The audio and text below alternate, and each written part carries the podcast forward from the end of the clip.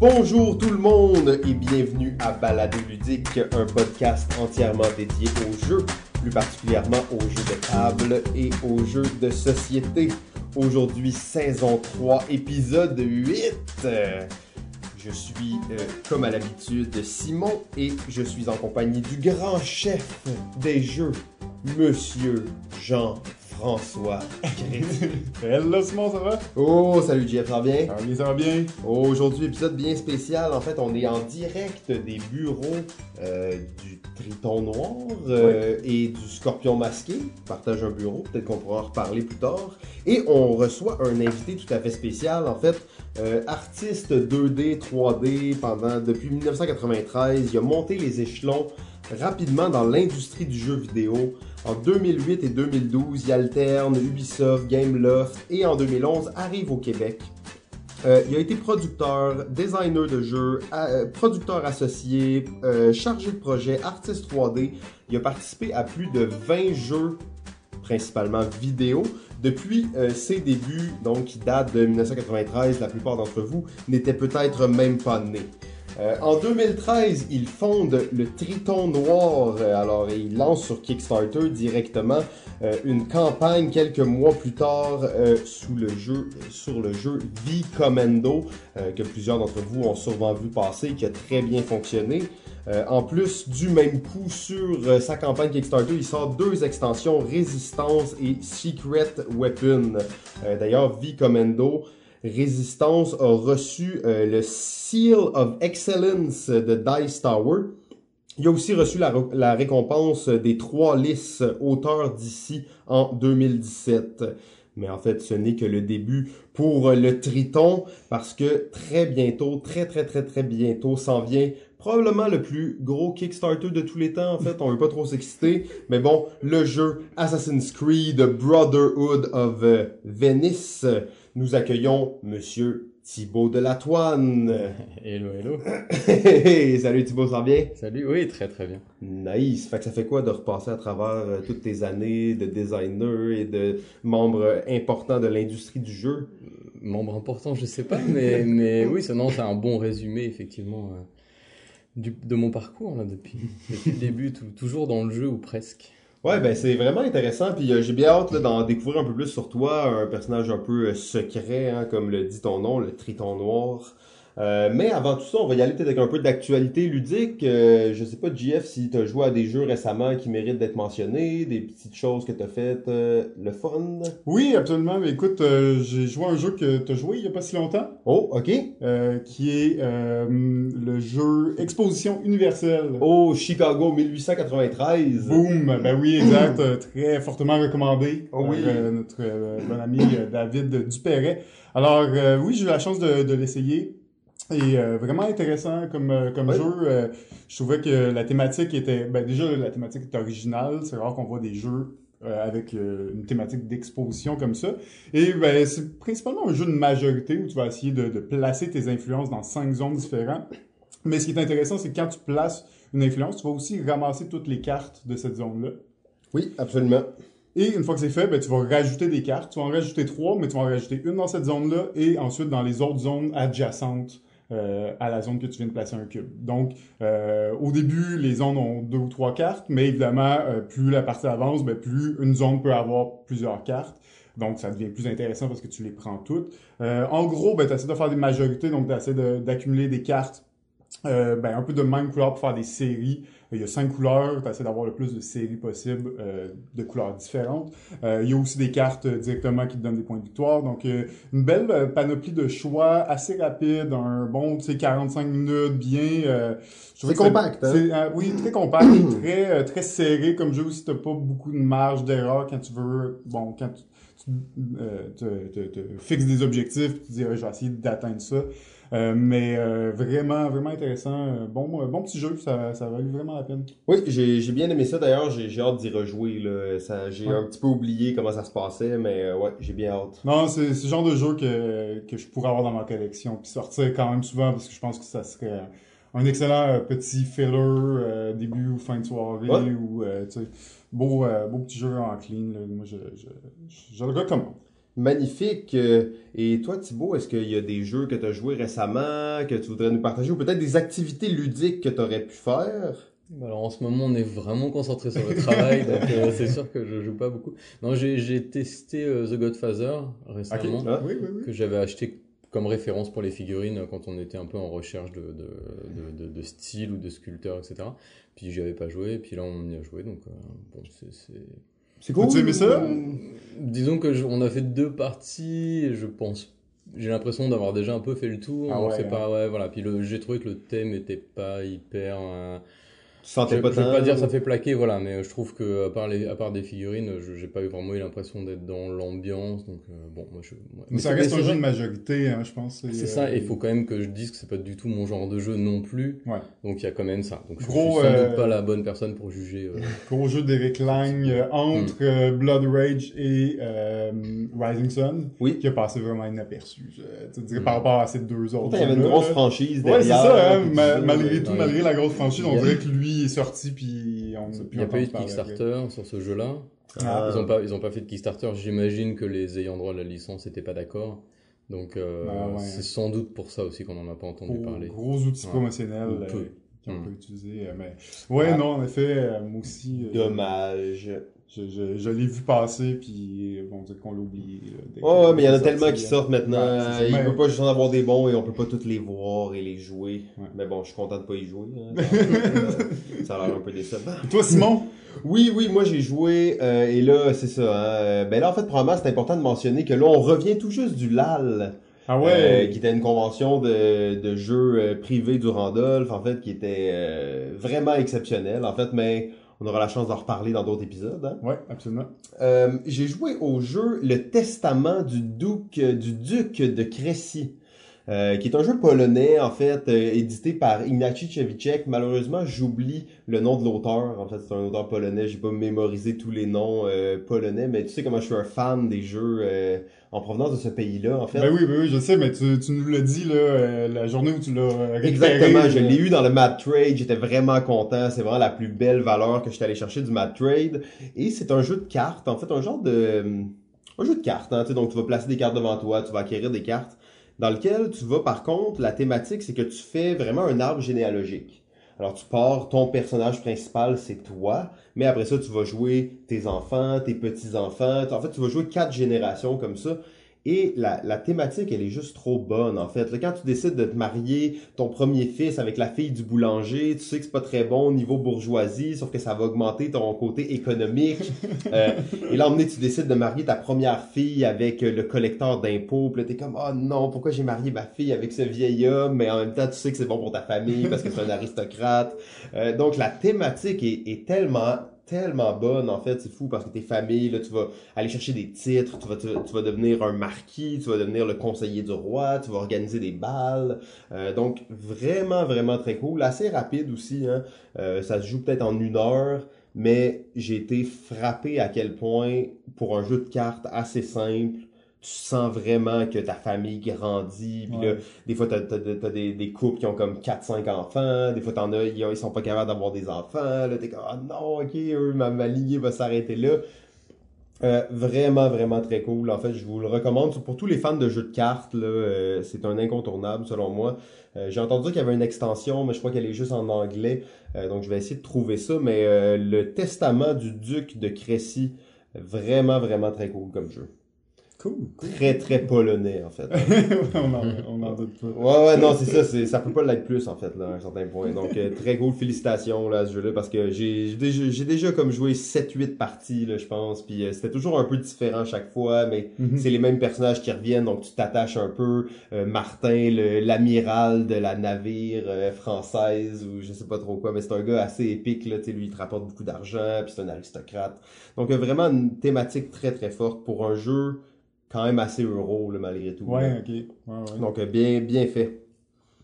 Ben, écoute, moi, j'ai joué à un autre jeu. Ouh.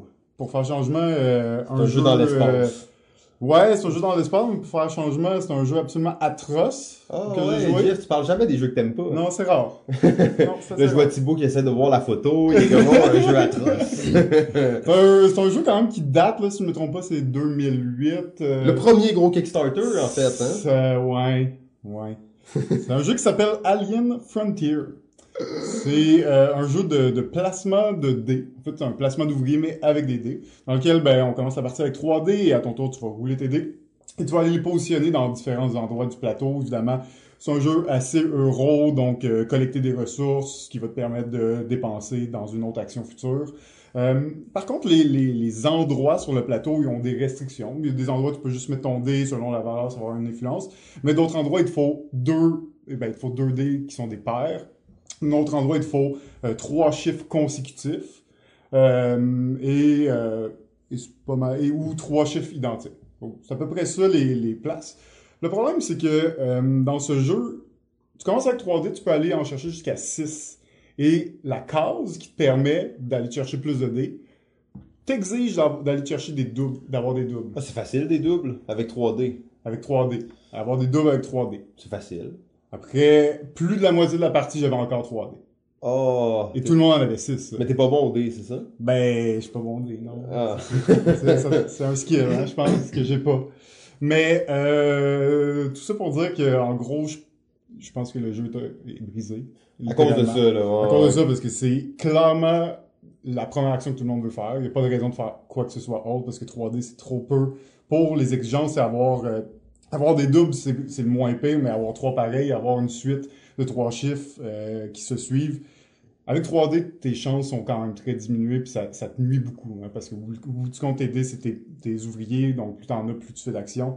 Donc très, très, très pénalisant comme jeu. Je pense que le concept, il est intéressant, mais euh, je pense qu'il y a plusieurs trucs là, qui, qui marchent plus vraiment de nos jours, euh, qui ont été dépassés par d'autres jeux. Et euh, si vous cherchez euh, un bon jeu de placement de dés, ben, jouez plus à Kingsburg tant qu'à ça, parce que au moins lui, il est bien fait.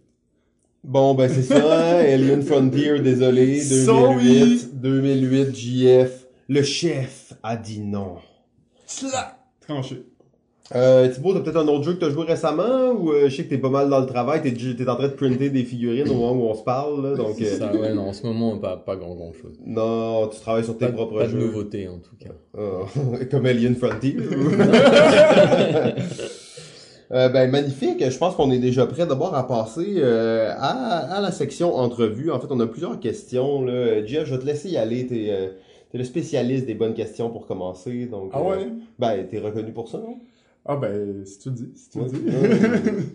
Alors, euh, ben, ben Thibaut, ben, bienvenue, merci euh, d'avoir accepté notre invitation.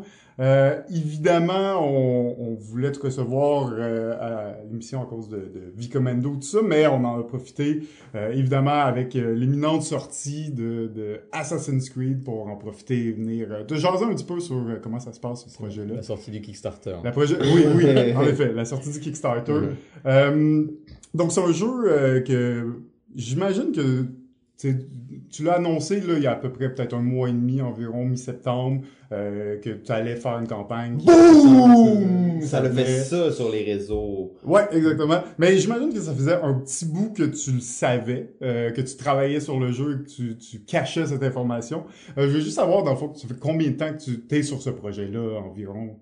Ça fait à peu près un an et demi Oh. qu'on en a parlé avec Ubisoft. Ok. Euh, en, en fait, je crois que c'était février l'année dernière, donc février 2017. Euh, je vais essayer de pas faire des réponses trop longues. Hein. Ah non, vas-y, vas-y, euh, prends ton temps. Mais voilà, mais nous, nous en fait, bah, toute l'équipe là de, de Triton Noir a travaillé chez Ubisoft, où certains Ah collaborent encore. Euh, du coup, euh, bah, c'est sûr que nous on avait des contacts là-bas. Mm.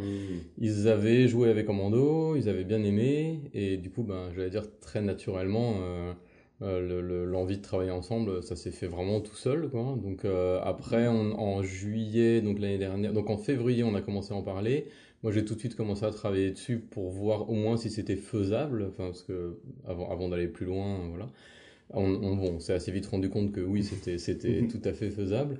Euh, L'idée, c'était d'adapter le, le système de, de gameplay de V-Commando. Euh, il est quand même assez fortement adapté, c'est-à-dire qu'il y a quand même beaucoup de changements, enfin surtout Mhm. beaucoup de nouveautés en fait. Euh, et en juillet, on a rencontré les gens des US d'Ubisoft euh, pour aller plus loin, enfin plus la formaliser les choses et, et faire un contrat. Et le contrat, on l'a signé en novembre, toujours l'année dernière. Donc euh, ça a été assez vite en fait, tout s'est fait assez, assez vite et assez simplement. Bah, je pense en bonne partie parce qu'il y a une grosse confiance euh, réciproque et la proximité, vu qu'on est à Montréal et que bah, c'est Ubisoft Montréal qui, qui, je vais dire, qui sont un peu les, les, les- c'est- Le jeu a été créé ici, enfin la licence Assassin's Creed elle est née ici, Ouais. du coup ben, l'équipe le, le- l'équipe principale elle est ici, donc euh, c'est sûr que euh, ben, les, les, les liens sont, se font. faits j'imagine que ça t'a beaucoup aidé justement de, de connaître déjà cette, cette compagnie-là, puis euh, avoir des Bien contacts. sûr. Euh, puis, euh, ben, c'est toi qui les as approchés pour ça ou c'est eux qui, qui te connaissaient, vous êtes parlé, puis on dit, C'est- ouais, t'as fait ce jeu-là. C'est nous qui les avons approchés de manière un peu improvisée même, je te dirais. Ok. Jouer à Bah, ils connaissaient déjà en fait, ils l'avaient déjà, donc euh, donc ça c'est plutôt, c'était plutôt, bah ça aide, hein, c'est plus simple. Euh, il faut savoir que le, le Emar, là, qui, qui, qui gère notamment les, les, les licences euh, chez Ubi, c'est un gros gros joueur de board game, c'est un Mhm. gros, euh, il fait beaucoup beaucoup de Kickstarter, donc déjà, lui il maîtrise totalement tout cet univers-là.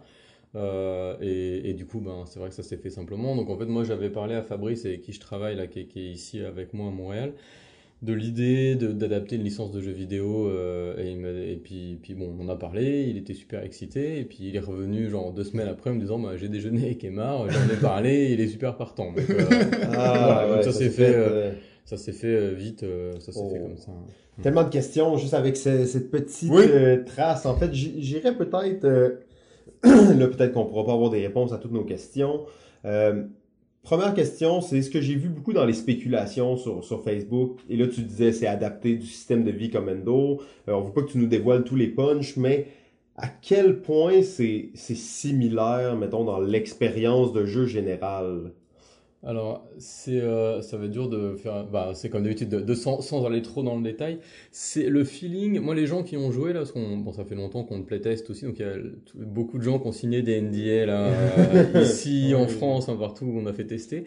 Euh, mais disent qu'ils ont, un- le- ils trouvent qu'il y a le feeling de V Commando et qu'en même temps c'est très différent. C'est-à-dire que je pense que des gens qui aiment le gameplay de V Commando, il y a de fortes chances qu'ils aiment celui-là, mais l'univers est très différent. Après, euh, on retrouve le, j'allais dire, le système de furtivité est assez Ouais. proche. Simplement, il a été, bah, alors il y a des choses qui ont été améliorées ou, ou enrichies, et il y a des choses qui ont été simplifiées parce qu'elles étaient euh, trop compliquées et finalement peu utilisées. Donc, euh, par exemple, maintenant, on peut cacher les cadavres, ce qu'on faisait pas dans, dans V Commando. Donc maintenant, si tu traînes, si tu laisses traîner un cadavre, donc une figurine couchée, euh, et qu'il y a un garde qui rentre sur la tuile, eh ben, il va faire un test de furtivité, enfin un test de détection, comme s'il y avait un assassin sur la tuile. Hmm. Et donc, s'il repère un cadavre, évidemment, il déclenche l'alarme. Donc, on a toujours ce système d'alarme, ce système de renfort qui sont plus, plus importants quand, il y a, quand l'alarme sonne. Mais ce qu'on a beaucoup développé, en fait, ce qu'on a énormément travaillé, et je pense qu'on est assez, on a pas mal innové sur un aspect qui est pas vraiment du gameplay, mais c'est la prise en main du jeu. Euh, on a énormément, énormément travaillé dessus. On a un système là aujourd'hui, je pense, qui est assez original. Les gens qui l'ont testé ont vraiment aimé, qui est tellement puissant en gros que euh, moi je commence à expliquer le jeu. Puis si je m'en vais une heure et je reviens, les gens en fait ils ont continué d'apprendre les règles du jeu et de jouer au jeu par eux-mêmes sans même que je sois là. En fait. Hmm, mais quand tu parles de ça, c'est comme le, le UX du jeu ou euh, c'est euh, comme une espèce de. tu sais, Là, je vois que tu peux pas trop m'en dévoiler, mais une espèce de tutoriel Bah, c'est ou, ça, euh, c'est une espèce de tutoriel intégré qui est fortement inspiré de ce qu'on fait dans les jeux vidéo, c'est-à-dire que tu apprends en jouant. Ouais. Donc là, c'est une mécanique qui est assez simple, euh, mais où on apprend en jouant. Bon, ça, ça je, je vais pas m'éterniser là-dessus parce que c'est pas, c'est pas le, pas le, le cœur du jeu est pas là. Des, des, des, j'allais dire des joueurs, des gros joueurs eux, vont sans doute lire les règles et puis, et puis peut-être même euh, Ouais. zapper une partie de ça. Euh, mais on a, en fait, dans, dans les nouveautés qu'on a, on a, euh, on a quand même des nouveautés assez majeures qui sont euh, de la gestion d'expérience pour les personnages. Donc on a un Hmm. QG en fait. Oh, Donc entre chaque mission, tu retournes à ton QG, tu upgrades tes persos, tu upgrades ton QG aussi. Tu peux soigner les, ceux qui se sont Oh. fait éliminer en cours de partie, pouvoir acheter de l'équipement, etc. Donc il y a- il y, a ça. Et il y a aussi un système d'enveloppe qu'on ouvre avant chaque mission et, qui nous, et dans laquelle on va avoir des, des cartes qui vont peu à peu enrichir nos decks d'événements, d'équipements, oh. euh, et aussi évidemment des surprises, des cartes que tu révèles au moment où tu as fait quelque chose. Genre de Legacy. T'as un Legacy, c'est pas, c'est bah, c'est pas Legacy dans le sens où Parce qu'il n'y a rien de, rien de destructible. il n'y a rien de destructible. Il y a quand même des choix par moment. Euh, je vais pas trop rentrer dans le détail. Ouh. Et, et, les, et c'est sûr que les enveloppes vont nous permettre aussi de, de faire vraiment des surprises et des nouveautés. Et, on va insérer aussi petit à petit des nouvelles règles dans le jeu. T'apprends en jouant, mais on te, on t'a peu à peu de, de- de- des nouvelles règles. Par exemple, la lame d'assassin, tu l'as pas au début. Euh, mais le jour où tu l'as, bah, ça te fait une nouvelle action qui est assassiner, qui est pour le coup le, le même genre d'assassinat qu'on avait dans V Commando, hein. Mhm. Euh, tout aussi puissant mais tout aussi risqué à placer. Donc voilà. Puis quand tu parles d'adapter le, le- le gameplay un petit peu, euh, l'ergonomie aussi, la prise en main, est-ce que tu as fait ça dans le but un peu peut-être d'aller chercher un public plus large? Parce que j'imagine qu'en faisant Assassin's Creed, tu dis ben le public est peut-être plus du côté jeux vidéo, ou du moins une grande partie du- des, des joueurs de jeux vidéo pourraient y, y être intéressés et faire le saut vers le jeu de société avec ce jeu-là d'ailleurs? Est-ce que ça fait partie de ta réflexion de... de- Oui, de oui. En fait, c'est la réflexion, elle est, elle est double. Elle est que moi, euh, pour faire V Commando, c'est- je voulais déjà travailler l'accessibilité. C'est-à-dire que moi, je, alors c'est- V Commando, c'est semi-réussi de ce point de vue-là hein, pour moi. C'est-à-dire qu'il y, a- il y a des domaines où j'ai réussi à simplifier, à rendre le jeu plus accessible. Il y en a d'autres qui font que le jeu reste toujours compliqué pour des, pour des néophytes ou pour des gens qui n'ont pas l'habitude de jouer. Euh, donc ça, pour moi, c'était un semi-échec de V Commando. On, on me l'a pas reproché, mais Mais moi, quand je vois gens- personnellement, voilà, là. voilà, c'est ça. Moi, moi c'est un, j'ai pas réussi à atteindre l'objectif que je m'étais fixé. Donc c'est sûr que moi, je voulais continuer de, Ah. rendre le jeu plus accessible sans appauvrir le gameplay. Donc c'est là un peu le challenge. Ouais. C'est, pas faire un jeu euh, simple avec euh, basique, avec euh, voilà. Je veux que le jeu reste riche, reste tactique, euh, mais en même temps que ce soit plus facile de l'apprendre en fait, tout simplement.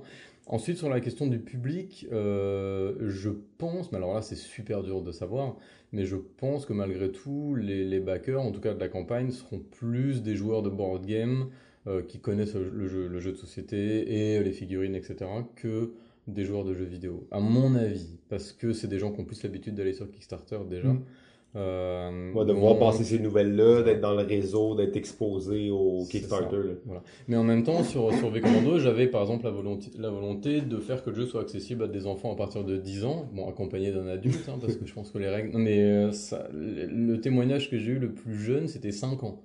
Il jouait? Ouais, ouais. il jouait, mais son gamin de 5 ans, il partait à l'école avec les cartes. Et il faisait ses stratégies et il revenait dire à son père euh, là, là, faudrait qu'on fasse comme ça. Ok, il était vraiment Oui, lui, il était à fond. En fait, les enfants tripent beaucoup plus que ce que je pensais sur V Commando. C'est euh, À cause de la thématique, j'imagine, puis la thématique- il y a tellement de, de saveurs, mais... Ben, la thématique pour elle, elle, elle, rime, elle, elle signifie rien. c'est vrai, quand t'as 5 Tu vois? ans à la Deuxième Guerre mondiale, Ouais, c'est ça. Tu sais pas, même, même les ados, je pense que pour beaucoup, ils savent pas trop. Mais, mais sur Assassin, c'est sûr que je pense qu'il y a beaucoup d'enfants qui rêvent de cet univers, c'est que les parents les laissent pas jouer. Et je me dis que c'est aussi une occasion pour que les plus jeunes, alors peut-être pas 10 ans, mais tu vois, pour que des, des, des plus jeunes puissent jouer aussi. Donc, euh, et là, on travaille, voilà, on, je sais qu'on travaille fort. Je dis on parce que voilà, je suis pas tout seul à travailler même sur le design du jeu. L'équipe, elle grossit pour. Et est-ce que, ben justement, ça amène un peu dans, dans une autre euh, question par rapport à ça. Tu dis, elle grossit, elle grossit, j'imagine, pour ce projet-là, mais quand tu arrives à avoir les droits pour une licence quand même assez grosse d'une compagnie comme Ubisoft, à quel point eux, ils ont leur mot à dire sur le jeu que tu vas créer? Alors, ça, c'est une question intéressante. Alors déjà, c'est euh, sur, sur Wikipédia, c'est quand même une des plus, 10 plus grosses licences de jeux vidéo dans le monde. là. Ça, c'est une énorme, très là, très c'est- grosse licence euh, Assassin's Creed.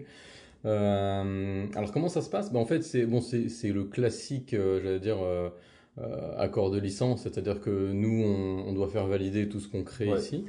Euh, j'espère qu'on pourra développer ça un peu plus après parce que c'est un des aspects où nous on va assez loin. Euh, C'est pas juste une exploitation de licence où on reprend les personnages qui existent et puis on les met en figurine. C'est, euh, ça va beaucoup plus loin que ça.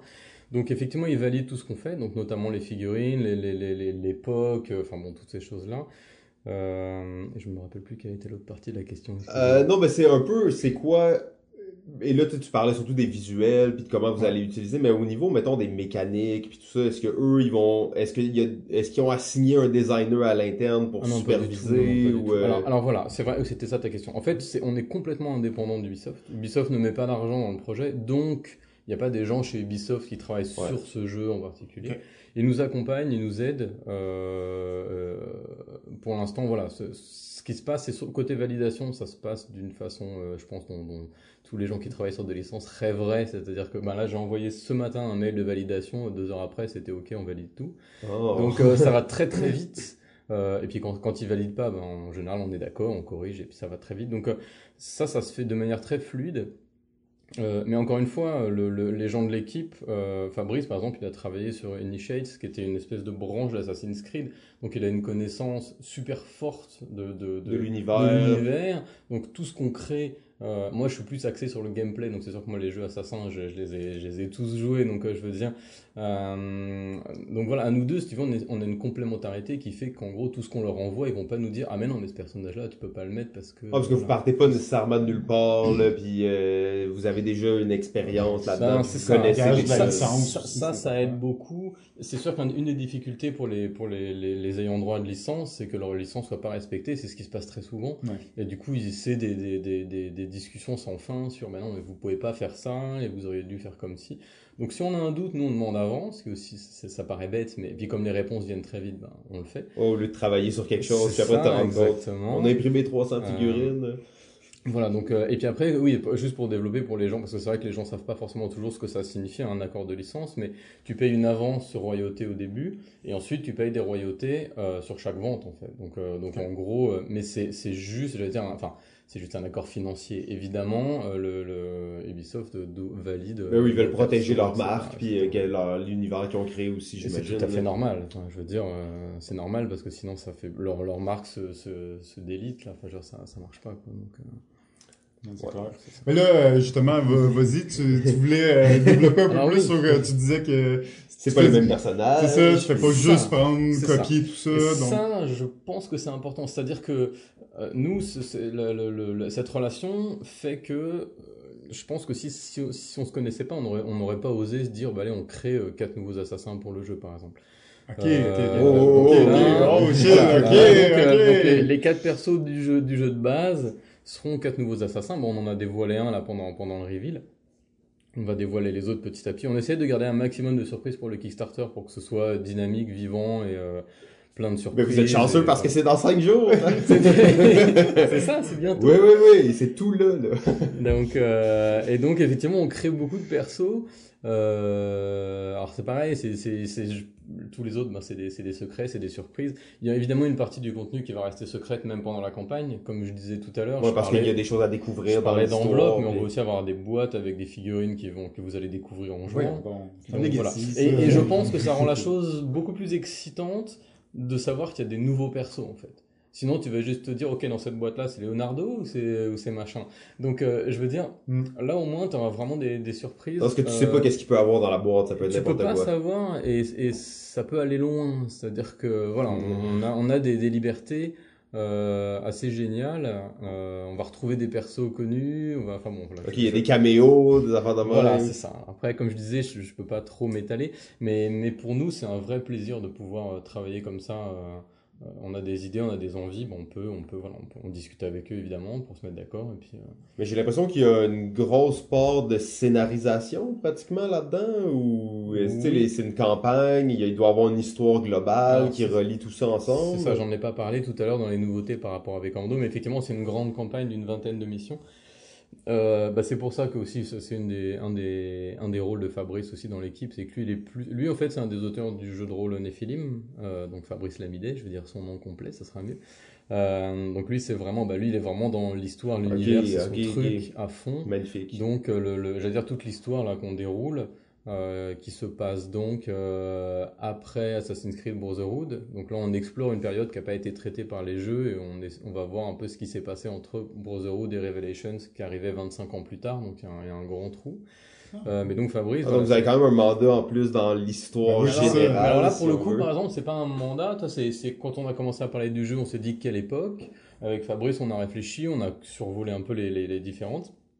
Et puis on est revenu vers Ubisoft en disant bah, nous, ce qu'on aimerait, c'est traiter bien. cette époque-là. On aimerait que ça se passe à Venise parce que Venise, euh, c'est un choix, j'allais dire, qui est vraiment esthétique. C'est-à-dire que moi, quand on m'a parlé de Venise, j'ai dit mais Venise, c'est vrai que c'est beau, c'est original, ça va faire des tuiles euh, différentes de ce qu'on a l'habitude de voir. Toi, ça fait presque une signature juste en voyant les tuiles, les gondoles, les machins, les masques. Enfin, il y a tout un univers qui, est, Euh, qui est assez unique. Donc, euh, et puis voilà, ils nous ont dit bingo, et puis, euh, puis on est parti là-dessus très très vite en fait. Ok, fait que nouveau personnage, nouveau histoire, scénario, Oui, c'est par le Il Triton. doit y avoir des nouveaux vilains peut-être. Bah oui, bien sûr. et en fait, ce qui est, ce qui est chouette aussi, c'est qu'on peut, euh, tu vois, on a suivi, on, on est donc, là on se base sur un jeu qui a été fait il y a, il y a 10 ans, enfin à peu près, hein. Euh, mais on essaye de suivre aussi la modernisation de la licence. Euh, Aujourd'hui, par exemple, là dans le jeu, il n'y aura pas de foule, ni de gestion de la foule, ni d'interaction avec la foule. Euh, on va, on va en avoir peut-être juste des aperçus avec des cartes événements ou des choses comme ça, mais c'est quelque chose qui a disparu petit à petit dans la licence parce que c'est vrai que c'était un peu plate à, jouer, enfin, je pense. En tout cas, je, je sais pas pourquoi ils l'ont enlevé, mais je suppose que c'est juste pour ça. C'était juste une gêne quand tu te déplaces, t'étais juste gêné, et puis bon, c'était pas très agréable. Donc, euh, il y a des choses comme ça, il y a des, modernisations, et sur, il y aura des boss, par exemple, comme il y a dans Origins, et puis qu'on avait, bon, on l'avait peut-être un peu avant, c'est vrai que parfois tu combattais des personnages clés. Fait que c'est pas nécessairement basé sur les jeux de l'époque de Brotherhood, mais sur un peu l'ensemble de la licence. Là, Bah, Je n'irai pas jusque-là, tu vois, mais c'est-à-dire qu'on essaie de prendre certaines modernisations du jeu, bon, on essaie de les prendre, mais en même temps, on prend pas tout, parce que sinon, le jour où on fera un autre univers, si ça arrive, bah, si on commence à faire un aigle qui te fait, qui te dévoile la carte, comme dans Origins, bah, par exemple, bah, ça sera plus une nouveauté dans Origins, ou si on met des combats de bateau, bah, et puis qu'on fait euh, Black Flag avec les pirates, bah, pareil, il y aura, il y aura pas cette nouveauté. Ouais, donc ça prend le côté unique aussi de, de ce propre jeu-là. C'est ça, on essaie de prendre juste les, les, les trucs clés, et puis, et à la limite, plutôt rajouter des choses que nous on a créées, plutôt que d'aller en piocher dans les autres épisodes, en fait. Cool. Euh, ben oui, c'est ça, on en parle depuis tantôt, mais là, des figurines, c'est c'est une évolution, hein, parce que dans le fond, Vicomendo, c'est un genre de jeu de figurines, mais sans figurines, donc jeu de furtivité où tu avais des jetons, tes personnages se retournent s'ils sont furtifs ou pas. Alors comment euh, comment t'en es arrivé au fait que, que la figurine était une évidence dans, dans ce jeu-là que tu pouvais pas faire autrement? J'imagine que là, c'est Assassin's Creed. Ça- avoir des petits jetons. là. Je, je comprends, je sais, mais le, le système à la base de, de Vicomendo était euh, n'utilisait pas euh, de, de figurines, il marchait très bien euh, malgré tout. Bon, j'imagine que faire un Kickstarter aussi, tu sais, bon, les jeux de figurines souvent ont un hype peut-être un peu plus élevé sur. Toujours, euh, bah, toujours et beaucoup, Et beaucoup, beaucoup plus. plus. Bon, oui, je- la différence, elle, la différence, elle est, elle est énorme. Donc, oui, bah, en fait, les- par rapport à V-Commando, V-Commando, à l'origine, moi, c'était un jeu de figurines quand on l'avait testé ensemble la première fois. Là, je me souviens, il y a je- bien longtemps. On le testait avec des figurines, ça j'avais j'avais des, des figurines parce que bah c'est vrai que c'est moi j'ai toujours aimé les jeux de figurines depuis euh, depuis que je joue, enfin ça fait très longtemps, hein. je jouais à Warhammer Battle dans les Ah, années ouais, 90 tout ça donc euh, moi j'ai toujours adoré ça les jeux Games Workshop à l'époque. Euh, donc mais par contre quand on a commencé à se pencher sur V-Commando, quand on a vu la complexité, c'était nouveau, c'était un premier jeu, il y avait deux extensions, on voulait faire quelque chose de de la meilleure qualité qu'on puisse. Et on s'est dit, si on rajoute les figurines, là, ça, ça va devenir, ça va, ça va être impossible. Et c'est vrai que ça a été déjà très difficile à gérer, euh, parce que j'ai quasiment euh, géré le projet tout seul, fait le design du jeu. Enfin bon, c'était déjà beaucoup de travail. J'ai eu un an de retard déjà. Si j'avais mis des figurines, je pense que j'aurais eu deux ans de retard, hein, voilà. Ou peut-être même que ce serait pas fait, je sais pas. Donc bref, c'était un, c'est un des rêves que j'ai pas pu réaliser avec V-Commando. Ah, Là, c'est la sûr chance. que là, là j'ai sauté sur l'occasion. Et c'est certain aussi que quand on en a parlé avec Ubisoft, c'était une évidence pour tout le monde qu'il fallait des figurines. Ouais, Euh, J'ajouterais même que les figurines d'Assassin's Creed à cette échelle-là, euh, il n'y en a pas. Euh, en tout cas, des, des euh, en jeu ou en tout cas de, de très bonne qualité, il n'y en a pas. Et que bah, c'est aussi l'occasion de, de faire plaisir aux fans. Donc c'est sûr que, dans, par exemple, on va reprendre certaines poses iconiques euh, de, de certains personnages. euh, qui, et là, on va les avoir en figurines. Et je pense que juste ça, ça va prendre une dimension qui va vraiment toucher les gens. Quoi. Pas pour vous rendre jaloux, mais dans le fond, nous, on a, on a une espèce de petit display là, devant nous avec trois figurines qui se trouvent, euh, je sais pas, dans une espèce de ruelle sur le bord d'un petit quai. Euh, en fait, c'est absolument magnifique. Les figurines sont peintes en plus. Euh, donc, effectivement, pour les fans de figurines, je pense que euh, je pense que ça va être un genre d'incontournable. que- alors, voilà. et pour continuer sur les figurines, alors, parce que c'est important, nous. Mais tu nous disais justement, il y en a 800, c'est ça? Euh, 8000. 8000, là, ok, ouais, c'est quand même On assez. est, euh, bah, ça c'est pareil, c'est des quantités que je peux pas donner. On va être à peu près dans, dans ce qu'on voit d'habitude sur Kickstarter. Beaucoup. Sans, sans, non, alors sans, sans excès par contre. Ce sera pas un Faut jeu. pas des euh, énormes. ce là, sera y a pas un jeu kilo plastique comme on dit là. Ok. Ce sera pas un jeu où tu achètes une boîte de figurines puis après tu sais, voilà, parfois tu sais Pas pas trop quoi faire avec, ou alors, ou alors t'en as une partie qui tu sais pas à quoi elle sert. Donc là, là l'idée c'est vraiment de, nous on focalise toujours sur le gameplay, ça, ça, j'espère que j'aurai l'occasion de le répéter, mais ça reste le cœur et, le- et le truc principal de ce qu'on fait. C'est pas Kickstarter, c'est pas les figurines. Enfin, je veux dire, le, le jeu, c'est quand même, pour nous, c'est le cœur. Mais pour revenir aux figurines, euh, là, on travaille, on a, on a eu du mal, à, évidemment, à trouver des gens parce que je pense que sur la planète, il doit y avoir euh, 30, 40 sculpteurs de figurines, je sais pas, mais Ok, ils il y en a pas beaucoup. là. extrêmement difficiles à trouver. Des bons, j'imagine. Euh, bah non, nous évidemment on cherchait. Alors bah, évidemment, genre évidemment tu cherches des bons, des, des- oui, des, comme toujours des, des pas bons ou des gens qui connaissent pas, parce que nous on voulait uniquement des, des gens experts, c'est-à-dire qui, qui ont déjà sorti plusieurs jeux avec des figurines, parce que comme nous on n'a pas d'expérience, c'est, j'allais dire c'est la démarche logique qu'on fait depuis le début, c'est si, si on sait pas faire, bon, on va chercher des gens qui savent faire. Mhm. Si on allait chercher des sculpteurs euh, qui sont doués mais qui n'ont pas d'expérience, je pense que ça nous aiderait pas. Et c'est une denrée rare. c'est extrêmement difficile à trouver. On a fini par arriver à monter une équipe. Là, on en a, on travaille avec 7 sculpteurs, donc c'est Ah ouais. beaucoup. Ah ouais, ok, vous prenez le tiers de la population mondiale des sculpteurs de figurines. Alors, ce, qui est, ce qui est cool, c'est que ben, le projet euh, a aidé évidemment à, à ce qu'ils à ce qu'ils disent oui. Hmm, ben Euh, ouais, hein. Et je pense qu'ils tripent euh, pas mal là. Enfin, ceux qui travaillent dessus nous disent que vraiment Ils s'éclatent. ils s'éclatent. Et puis, euh, Mm. euh, bah, en fait, ce qui est génial, c'est que les, les, les- je trouve que les, les designs sont très beaux. C'est-à-dire que les designs d'Ubisoft, hein, bon, que nous, nous maintenant, on, on en crée en essayant de s'aligner sur le- les standards évidemment. Mais c'est très beau, c'est très riche, les vêtements, etc. Il y a beaucoup de détails. Euh, voilà, donc, euh, donc, donc ça fait des, des figurines riches et, et belles en détail. Et l'autre euh, chance qu'on a, bah, c'est partager les locaux, c'est l'occasion d'en parler avec le scorpion masqué. Euh, euh, bah, il faut savoir que Manuel Sanchez, qui est le directeur Oui. artistique du scorpion masqué, c'est un ancien de, de, de la figurine qui travaillait aussi dans, dans Ah une boîte où il faisait des jeux de figurines. Ok. Et donc, euh, qui s'appelait Alchemy. Euh, et, et donc lui, il a, une, bah, il, a, il a quand même une belle expérience là-dedans et il nous Donc, aide. je peux vous donner quelques conseils. sur la direction euh, artistique, voilà. Donc on fait ça ensemble, mais c'est sûr qu'il a un œil et une expertise technique. que Maintenant, on apprend, voilà, euh, comme comme on en parlait avant le podcast, euh, avoir une imprimante 3D, donc on a qu'on a acheté, donc ça on découvre par nous-mêmes. Mais alors, donc ce que ça, ça fait un combo. Euh, le, le combo, les sculpteurs euh, qui sont très bons déjà à la base et euh, ma- Manuel et les designs qu'on a qui sont très beaux font que pour moi, bon après je laisserai les gens juger, mais pour moi les, les, les figurines qui, qui sont faites par ces sculpteurs-là, je les trouve d'une qualité exceptionnelle en fait. Et, Ah ouais, et quand je non, compare avec ce qu'ils ont fait sur d'autres jeux, euh, pour moi, y a, parfois tu peux même te demander si c'est le même sculpteur qui a fait les deux figurines. Ah, il y a une coche au-dessus. ah, mais ben, moi je trouve, après encore une fois, je suis peut-être pas bien placé pour le voir, mais on va en dévoiler beaucoup. Là, on en, ce moment, il y en a beaucoup, beaucoup qui, qui arrivent. Là, on en valide euh, plusieurs par semaine. Là. Euh, et il y en a qui sont extraordinaires, enfin vraiment. Bah, vous verrez, moi après. on- Mais en même temps, de celles que j'ai devant moi là, qui, je suis d'accord avec toi en fait. Là, je sais que là, on n'est même pas nécessairement à leur top, top, top qualité. Mais euh, moi, je suis pas un fan de figurines. hein, euh, Sauf que je serais prêt à jouer avec ces petits bonhommes là. Ça a l'air le fun. Et oui, j'ai le goût. Euh, ben, ça, comme, euh, comme on disait euh, dans ta présentation, tu as une grande expérience du, du jeu vidéo, travaillé dans, dans cette industrie-là dans- pendant plusieurs années. Une industrie avec du gros cash, qui, qui fait des gros jeux avec des grosses équipes. Et là, tu fais le saut vers le jeu de société, qui est un peu comme tout le contraire, c'est-à-dire Mhm. pas nécessairement beaucoup d'argent, pas des, des grosses équipes, puis pas du gros cash. Que- comment tu trouves ça? Et solo, solo, Et solo, solo. oui. En fait, j'ai juste une petite anecdote à dire sur Thibaut. Euh, Thibaut, je l'ai vu pour la première fois il y a peut-être 5 ans. Dans toutes les conventions de Ouais. jeux où je suis allé, il était là à ne pas jouer à des jeux avec sa version de V-Commando, à la faire tester. Et moi, j'admirais ça au plus haut point. Je me disais, ce gars-là, il- c'est sûr qu'il réussit, il est trop dédié, en fait. Donc, euh, félicitations, hein, je trouvais ça admirable de te voir au jab, tester tes jeux Ouais, tout le temps, vrai. tout le temps, toutes les places où j'allais, t'étais là. Euh, ouais, donc, Jeff, je te laisse retourner à ta question. euh. Ben, je, je me demandais juste Ah comme, oui. comment tu trouves ça, faire ce Ben, saut-là. Moi, dans- c'est c'est pour ça que j'ai fait le saut en fait. C'était pour quitter des projets qui étaient devenus énormes. Le, le dernier jeu sur lequel j'ai travaillé, c'était Watch Dogs chez, chez Ubisoft.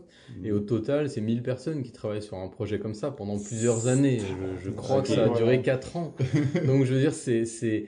Et du coup, ben, moi, c'est sûr que je retrouvais plus. Bah, c'est toujours pareil, on est, on est tous différents. Il y a des gens qui, qui, qui tripent, qui tripent, voilà, qui aiment ça, qui aiment être concentrés sur un type de tâche et, et exceller dans cette tâche parce qu'ils sont ultra spécialisés. Moi, je suis un peu l'inverse de ça. Moi, je suis plutôt touche à tout. Généraliste. Et, voilà. Et, et c'est aussi que j'étais dans des rôles de gestion euh, dans lesquels je me débrouillais bien, mais dans lesquels je m'amusais. Plus euh, je à pas jeu, trop. Voilà. Et moi, qui est plutôt un profil créatif que j'avais un peu oublié, ben je l'ai retrouvé en fait en quittant ça. Et c'est aussi que je voulais, ben, c'est ça, en- entreprendre à mon compte, enfin me me mettre à mon compte parce que je pense que je fonctionne mieux comme ça, euh, et retourner effectivement à des choses créatives. et aussi à plus petite échelle. Donc moi j'ai toujours aimé le, le, board game, j'ai commencé par là, hein, avant le jeu vidéo. Euh, j'ai toujours aimé ça et effectivement je me suis dit, bah, il y a Kickstarter maintenant, donc... Euh, c'est possible voilà, c'est possible. C'est difficile. Euh, je pense qu'on a, toujours cette, on a toujours cette image un peu idéaliste. On voit les gros chiffres, on voit les Kickstarter qui marchent, mais il faut aussi regarder tous ceux qui marchent pas. Euh, et surtout, moi, la, la, plus grande peine que j'ai, c'est à la limite ceux qui arrivent et qui font un jeu, euh, qui mettent autant d'énergie que j'ai pu en mettre, et puis à la fin, leur jeu est, est mal noté, ou se vend pas, ou ça marche pas. Et donc, euh, c'est ça. Ça reste difficile, mais au moins, il n'y a pas, euh, il a pas effectivement l'enjeu de dépenser énormément d'argent pour faire un jeu comme c'est le cas pour le jeu vidéo, parce que même si tu fais un jeu indépendant, ce qui pourrait être comparable à ce qu'on fait, hein, je pense même qu'on peut dire que c'est comparable, mmh. mais tu vas avoir toujours des, tu vas avoir toujours des postes en plus, tu as de l'animation, T'as du son, t'as, C'est dur de faire tout faire bah, quand tu fais un jeu Mais t'auras plus de dépenses. Tu vois, aujourd'hui, nous, on travaille avec beaucoup d'artistes, mais là, tu vas avoir tes artistes, puis comme je disais, en plus, t'as, as, d'autres métiers qui se rajoutent, puis ensuite, faut, faut que tu... Enfin bon, c'est, beaucoup plus compliqué, c'est très technique aussi. Moi, moi, je suis pas du tout technique, donc euh, voilà, c'était... Ouais, j'imagine dans le jeu de société, dans le jeu de plateau aussi, c'est que ta grosse dépense vient surtout de la production du jeu.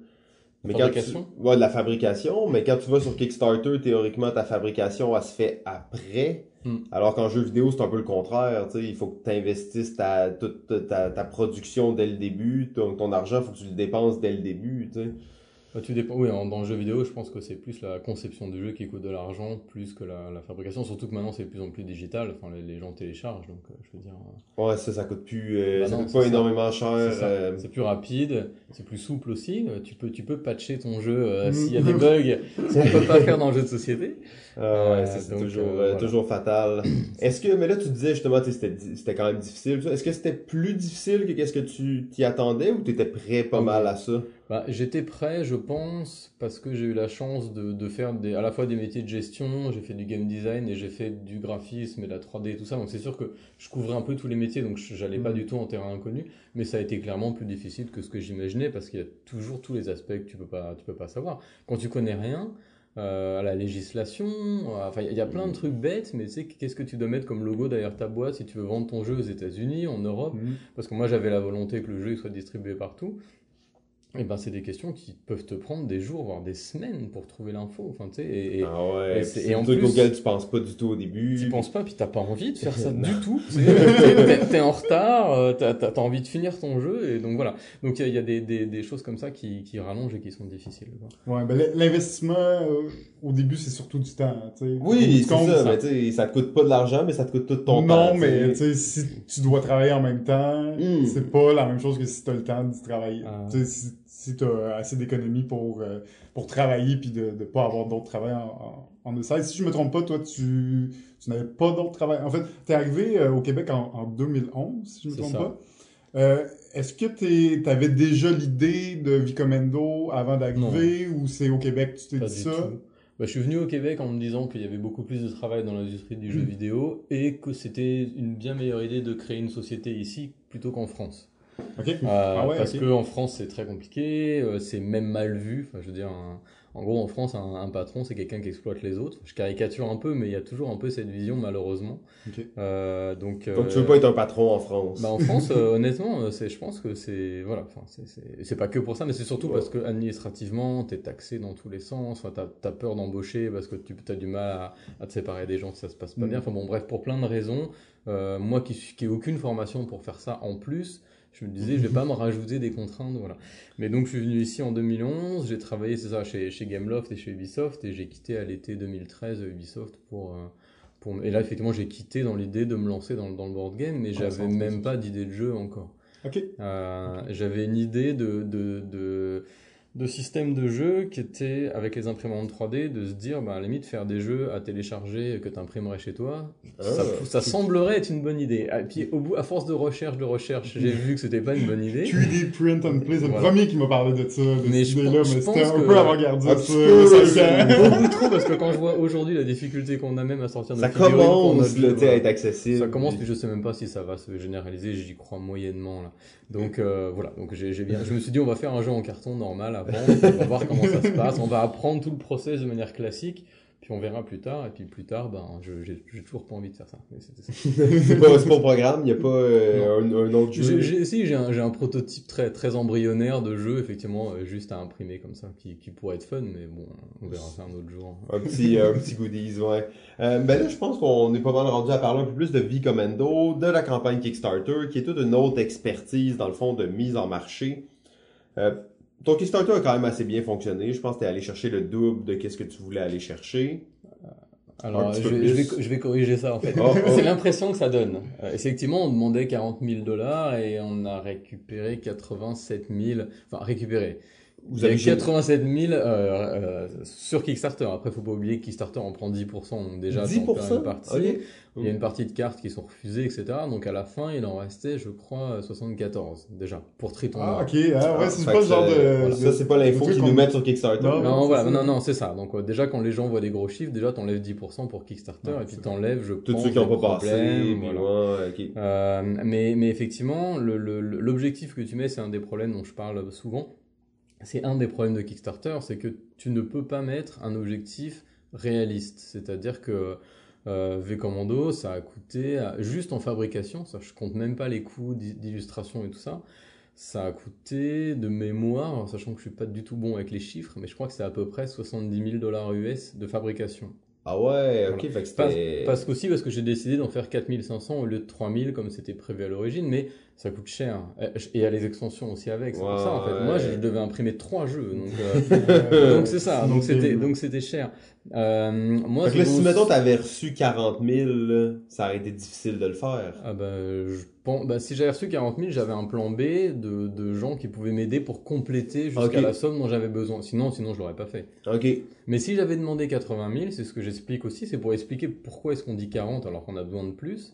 Euh, on, dit, on dit 40 parce que si on demandait 80, tous les gens te diraient mais pourquoi tu demandes autant d'argent alors que tous les autres demandent 40 Hmm, Fait qu'il y a un peu la tendance avec qu'est-ce que les gens demandent. et, euh, et alors c'est ça. Et un des problèmes de Kickstarter, c'est les attentes des gens, et, et je pense, et qui sont parfois, euh, c'est très complexe. On, on- on le vit beaucoup aujourd'hui parce qu'on prépare beaucoup la campagne, euh, la prochaine campagne avec Assassin. Ouais, ça, ça risque d'être un autre coche au-dessus, J'espère que Mettons 2-0 de plus, là. Alors on va voir, je sais pas. C'est très très dur de faire des pronostics, mais nous si on fait si, si on n'atteint pas un million, c'est un C'est un échec, là. échec, ouais, voilà. Donc euh, et puis c'est sûr qu'il y a beaucoup de dépenses aussi avant. euh, nous on dépense, on a dépensé beaucoup, on a Mm. emprunté beaucoup. Ouais, vous avez investi déjà beaucoup pour avoir voilà. les licences. C'est un des les- autres, les- c'est un des autres. Enfin si on parle des, des problèmes de Kickstarter, je sais pas si c'est si on enchaîne. euh, Ah, on est là, on est là. là-dessus, Je pense voilà. que c'est un sujet qui intéresse Mais tout le monde. aujourd'hui, par hein, exemple, puis- aujourd'hui, tu fais un jeu de figurines sur Kickstarter, c'est pas compliqué, t'as t'as pas le choix, tu dois montrer toutes les figurines de ton jeu. Ah ouais. Donc elles sont toutes faites. Et ça, le coût, je veux dire, le coût, il est énorme. Les sculpteurs là, dont je vous parle. et- Les imprimés, c'est pas ça qui est cher, là. Ah C'est... non, non, bah non, mais ça c'est anecdotique. Mais je veux dire, les, les, les, les sculptures, je te dirais pour. Alors je vais parler en, en euros parce que la plupart ils sont en Europe, mais c'est entre. euh, c'est très variable, hein, mais je dirais que c'est entre peut-être euh, 900 et 1500 euros Par pour figurine. une figurine. Ah ouais, fait que quand t'en as 50 dans ton jeu, euh, ça va rapidement. Ça mais on sait qu'il y en a juste et 30 ça, au c'est un euh, investissement que tu fais avant ta campagne. T'as ça, t'as les illustrateurs, t'as là on va aller à Essen pour présenter le jeu parce que bah, donc tu dois te déplacer, tu... Essen, je crois que ça doit nous faire quelque chose comme 25 000 dollars canadiens en tout, là, en comptant le Ah voyage, le stand, enfin tout l'hôtel. Bref, y a des grosses dépenses, mais il y a des choses qu'il faut faire qui sont importantes. Mm. Euh, mais toutes ces dépenses-là, tu les fais avant la campagne. Donc je veux dire, en fait, on est un peu obligé de, de dépenser. En fait, aujourd'hui, si tu veux, tu dépenses une bonne partie de l'argent que tu aurais besoin de récupérer sur Kickstarter, mais tu Hmm. dois le dépenser avant. Parce que bah, c'est devenu, c'est devenu comme ça. Les Parce que sur Kickstarter, les gens, ils veulent voir déjà tous Bah les oui. dessins, puis toutes les... En fait, ils veulent avoir l'impression que ton jeu il est fini, quoi.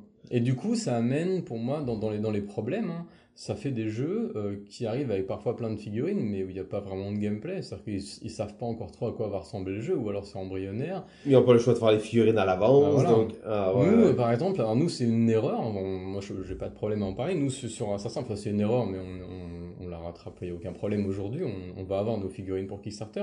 Mais nous, on a travaillé sur le gameplay à fond pendant longtemps Avant, et puis on Avant de se mettre attendait- sur les figurines. évidemment, on attendait de signer le contrat avant de se dire bon ben maintenant c'est fait parce que tu vas pas commencer à payer des sculpteurs de figurines Juste pour le plaisir. Voilà. hein. Donc et ensuite le recrutement a été beaucoup plus compliqué que ce qu'on croyait donc ça nous a Ah, ça vous a retardé. retardé un peu là-dedans. Voilà, mais la bonne nouvelle, c'est que côté gameplay, on a, on a vraiment ultra avancé. Donc euh, voilà, il y a la campagne et il y a encore du travail, mais je veux dire, on- le jeu, on sait, on sait où on va, puis on part pas de rien non plus. donc- Ben, c'est encourageant déjà d'entendre ça parce que justement sur Kickstarter, oui, il y a plein de jeux qui sont euh, financés massivement, mais est-ce que c'est vraiment des bons jeux? Euh, c'est pas toujours clair. Des jeux de figurines, il y en a énormément, il y en a beaucoup. Il y en a beaucoup qui sont financés massivement, mais dont on n'entend jamais vraiment parler par la suite. Puis, euh, Bah, Il y a de tout, c'est ça, il y en a qui sont très bons, il y en a qui sont moins bons. mais de Euh, savoir que le gameplay a été mis de l'avant, c'est toujours une bonne chose dans un jeu de société. Bah, nous, c'est ce que je dis, et moi, c'est pas, je vais pas dire je me bats parce qu'on est tous d'accord. En fait, on a des rôles bien répartis, donc c'est cool. On a des gens qui sont plus business, plus euh, Fabrice, il passe du temps à regarder les Kickstarter, euh, tout ça. Moi, je le fais Suivre l'actualité un peu. puis- Voilà, qu'est-ce qui marche, qu'est-ce qui marche pas, qu'est-ce que les gens font comme commentaire. On est accompagné aussi par, par, par quelqu'un en France qui nous aide spécifiquement pour Kickstarter, là. Donc, euh, euh, c'est quoi les tendances en ce moment, euh, Mm. qu'est-ce qu'on fait pour les stretch goals, enfin voilà, etc. Euh, mais moi, c'est toujours le gameplay, quoi. C'est-à-dire, euh, c'est le jeu, quoi. Genre, on fait des jeux, on fait pas des campagnes Kickstarter. Je comprends le, le- je- je- je- c'est facile de tomber dans le panneau parce que c'est tellement important ta campagne, tu dois la préparer tellement à l'avance et tu vas être obligé. Nous, on fait des choix aussi. On fait, il y a des trucs que tu es obligé de faire qui, qui font pas vraiment du, du sens, mais tu es obligé de faire ça. En fonction de la- Kickstarter, tu vois. Hmm. Mais tu, le- bon, tu le fais en te disant, on, on- on gère les risques, tu vois, en se disant, bon, bah, ça va, Enfin, on trouvera une solution, on, on trouvera quoi faire, enfin voilà, ça va, ça m'inquiète pas. Mais on, fait, on, on ne développe pas un jeu comme j'aimerais pouvoir le développer si moi j'avais le budget pour le faire. C'est sûr qu'on travaillerait pas comme ça. Moi, je ferais pas toutes les figurines maintenant, ça, pour moi, ça n'a aucun. J'en ferai Ouais, quelques-unes. c'est, voilà. ça sert pas à grand chose Donc c'est un peu voilà, ça c'est un peu les côtés euh, qui, qui me déplaisent, ça et puis les, les faux budgets là parce que c'est- mais c'est sûr si, si sur Assassin si on demandait vraiment le budget dont on a besoin, mais c'est super dur à estimer parce que C'est si, super dur. je veux ça. dire nous on a, on a selon nos projections euh, du nombre de backers, ça peut aller jusqu'à un million de coûts de fabrication.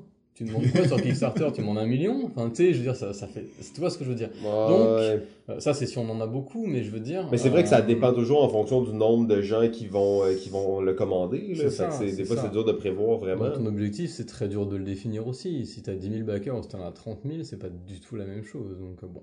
Donc, bref, mais, mais, mais on vit avec, et pour moi, c'est quand même une chance géniale d'avoir ça. Sans Kickstarter, euh, je le redis, même pour ce jeu-là, on pourrait pas, on serait pas capable de faire ça. Je veux dire, Non, c'est ça. voilà, Triton Noir, c'est encore une, c'est une petite société. euh, voilà, on a, fait- on a fait V Commando, mais ça, ça suffirait pas à couvrir toutes les dépenses d'un- jeu comme ça. quoi. Non, ça, ça a l'air assez, euh, assez massif. Euh, en fait, je sais même pas, j'ai tellement de questions. Toi, t'en as-tu? En plus, on est là dans le temps. On a peut-être un petit peu de temps encore. Ouais, Euh, encore un petit peu. Ben, je voulais parler un peu de, de distribution. Parce que. Ouais.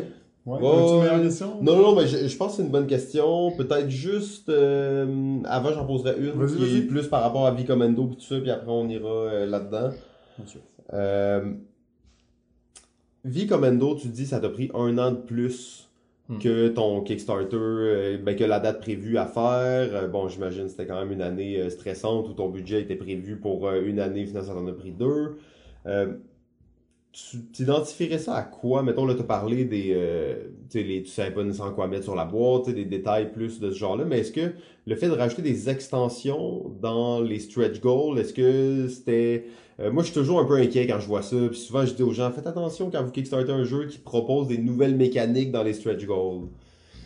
Alors, oui, les stretch goals et les extensions, c'est deux choses différentes parce que euh, euh, moi je suis d'accord. Dans les, dans les stretch goals, moi je trouve que mettre du nouveau gameplay ou quand je vois des jeux qui rajoutent une nouvelle faction ou un, ou un cinquième Mm. joueur, je me dis wow, ça c'est quand même chaud. voilà, alors, euh, bon, faut savoir aussi que les stretch goals, souvent, c'est, enfin, la plupart du temps, c'est c'est pipoté, c'est anticipé, et ils testent le jeu. Oui, ils l'ont déjà, ils que ça marche. Quand- S'ils le font bien, bien sûr.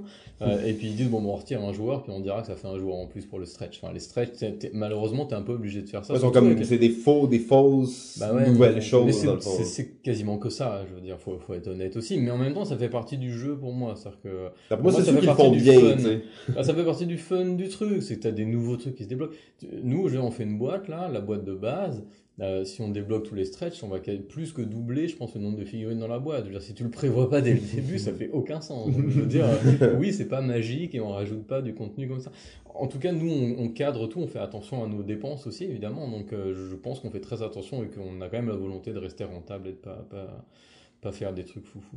Et donc, on a un peu dévié cette ta. Euh, non, mais dans le fond, euh, les... parce que tu disais les extensions, c'était pas des, euh, pardon. c'était Oui, pas des stretch goals, c'était vraiment des. euh, Les extensions, c'est c'est vraiment dans les pledges. C'est-à-dire que tu Ah, pledgeais, tu prenais le Mhm. jeu de base tout seul, le jeu avec une des deux extensions, ou Et les le extensions jeu et existaient déjà. extensions. Ben, non, tout, enfin, dire, tout arrivait en même temps. Tout Mhm. était à développer en même temps. Enfin, Ok. elles existaient, genre, on travaillait dessus aussi pendant, pendant la campagne.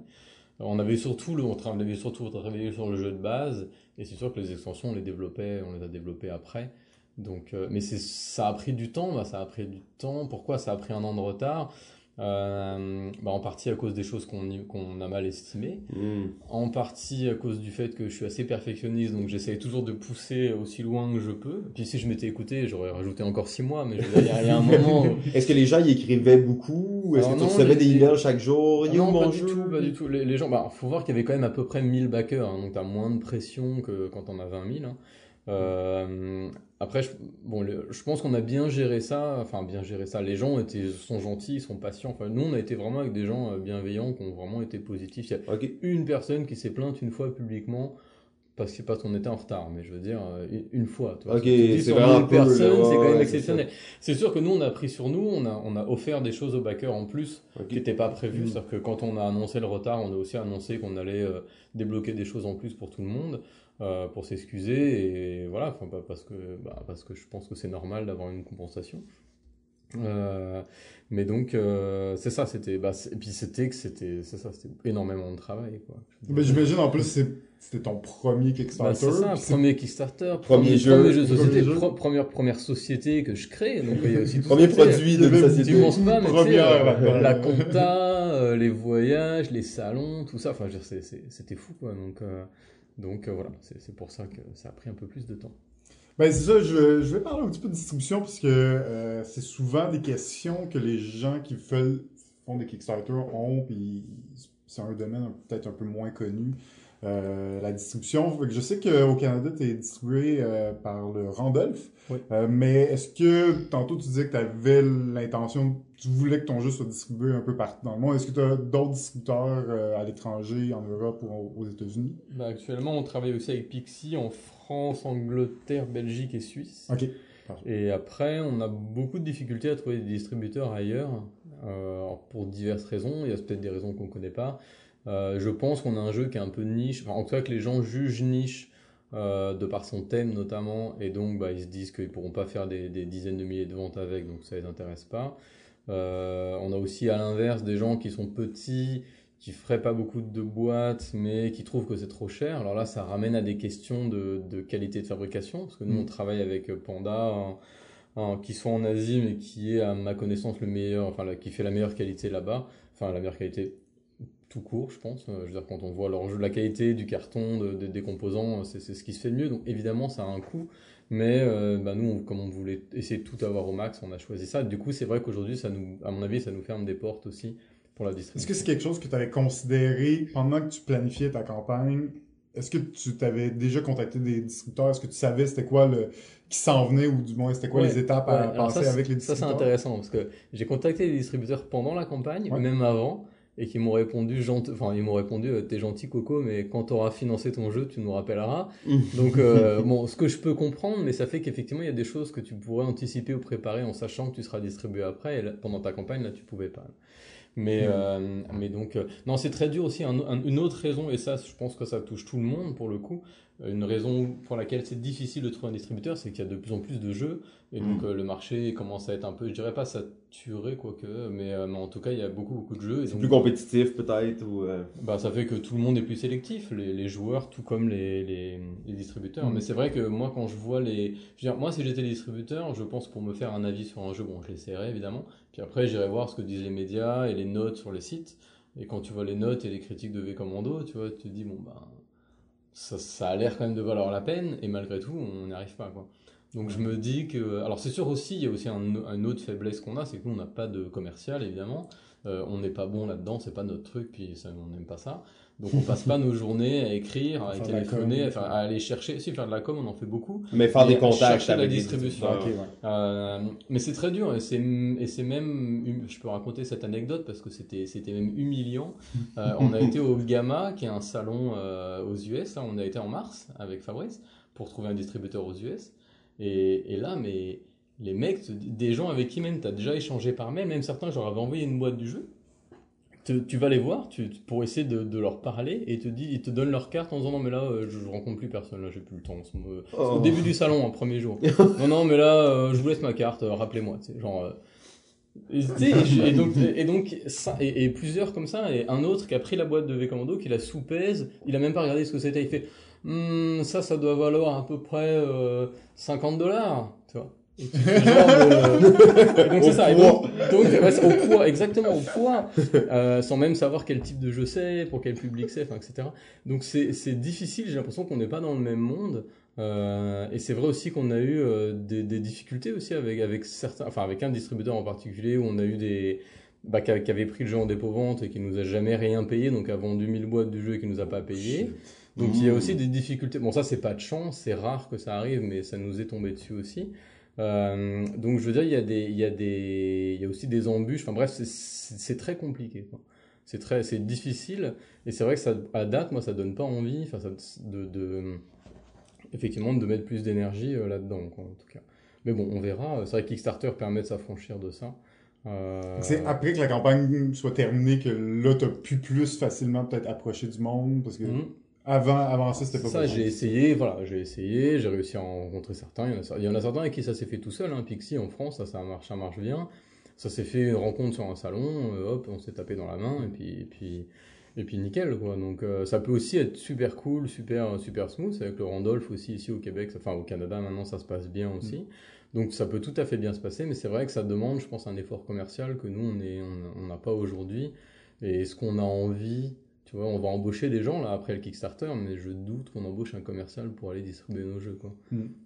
Ben, ce qu'on ce qu'on sait pas beaucoup là, quand on n'est pas dans l'industrie, c'est que, tu en plus de tous les salons que tu vas faire pour présenter ton jeu au public, tout ça, il y a aussi des salons euh, B2B, là, dans, dans le sens où c'est les éditeurs qui vont rencontrer, puis c'est juste des, des distributeurs. C'est Fait que ça. c'est des salons exclusifs pour euh, Ouais. le, le marché. Euh, puis il faut que tu fasses ces salons-là aussi pour trouver des distributeurs. Fait que c'est en plus de toute ta, ta pub, de tous les salons normes, classiques, si on veut, connus du public, ben t'as tout ce qui est derrière le rideau un peu de l'industrie qu'il faut aussi que tu fasses, puis il faut aussi que tu déplaces parce que oui, euh, avoir un email, parler sur internet à quelqu'un, c'est pas pire, mais c'est rarement là que tu vas faire des deals. Ah, c'est des rarement- deals. c'est rarement des, là des, que tu- des, des gens, bah, Christian, là, Christian Lemay euh, du Scorpion, il me disait, en gros, ça sert à peu près à rien, faut rencontrer les gens. C'est ça. Leur Jouer au golf. écrire. euh, Jouer au golf, euh, je sais pas. C'est pas encore euh, institutionnalisé dans le board game. Ah, là. pas on pas encore rendu là. là. ok, ok, éventuellement. Euh, ben, je pense que ça fait pas mal le tour. Peut-être, est-ce que t'as...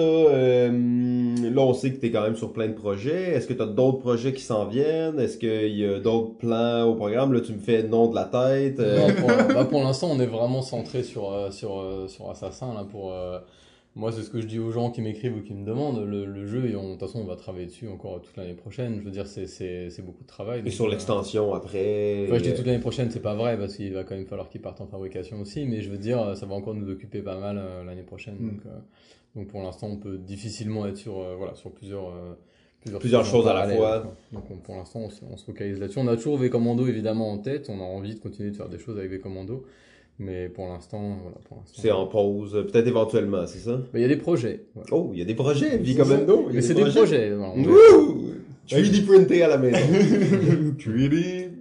euh, ben, euh, ouais, 3D print and play. Euh, Ben écoute, on va te souhaiter bonne chance euh, pour la campagne euh, dans, dans cinq jours. 5 jours, dans 5 jours, le 13 novembre, euh, les yeux rivés sur vos écrans. Ça part vite, là, les early Kickstarter, là. Comment ils appellent ça? Early pledge, là? Mais il y aura quelque chose d'intéressant le premier jour aussi.